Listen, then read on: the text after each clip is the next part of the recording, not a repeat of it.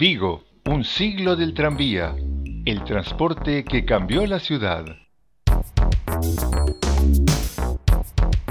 El parque móvil inicial fue de 14 unidades, más tarde se aumentaron hasta 26 y en 1922 ya eran 42 vehículos gracias a sucesivas compras de unidades en Alemania y en Bélgica de los modelos Odessa. En 1957 se adquirieron los vehículos de tranvías de Pontevedra y se compran 13 unidades a tranvías de San Sebastián. Cuando finalizó el servicio en 1968, la empresa contaba con 99 unidades. La guerra mundial había provocado bajas importantes en los precios de los productos agrícolas y ganaderos y mucha gente se vio forzada a coger la maleta camino a la emigración. La crisis se ve agravada porque comienzan los automóviles a hacer servicios de traslado de viajeros. En su primer año, Tranvías recorrió más de un millón de kilómetros, contando para su operación con 154 empleados. En 1915, las oficinas de la compañía se trasladaron desde la calle Concepción Arenal a la Plaza de América. En 1916, la empresa ya daba servicio a un total de 3.800.000 viajeros. Si tenemos en cuenta que Vigo contaba con 45.000 habitantes, podemos comprobar que una gran parte de la población hacía uso del tranvía.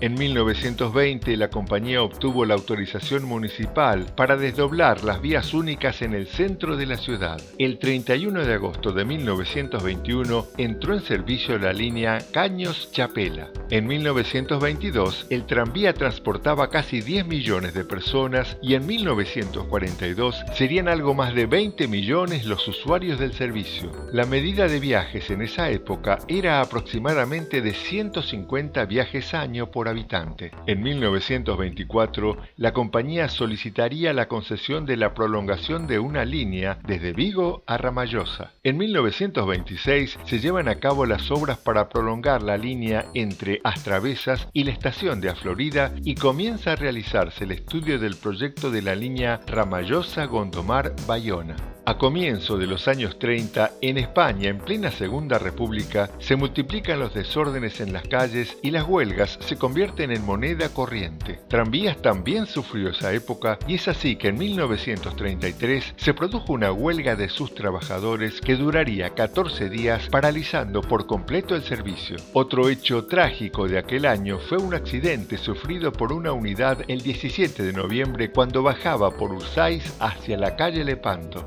El balance del accidente fueron 3 muertos y 42 heridos.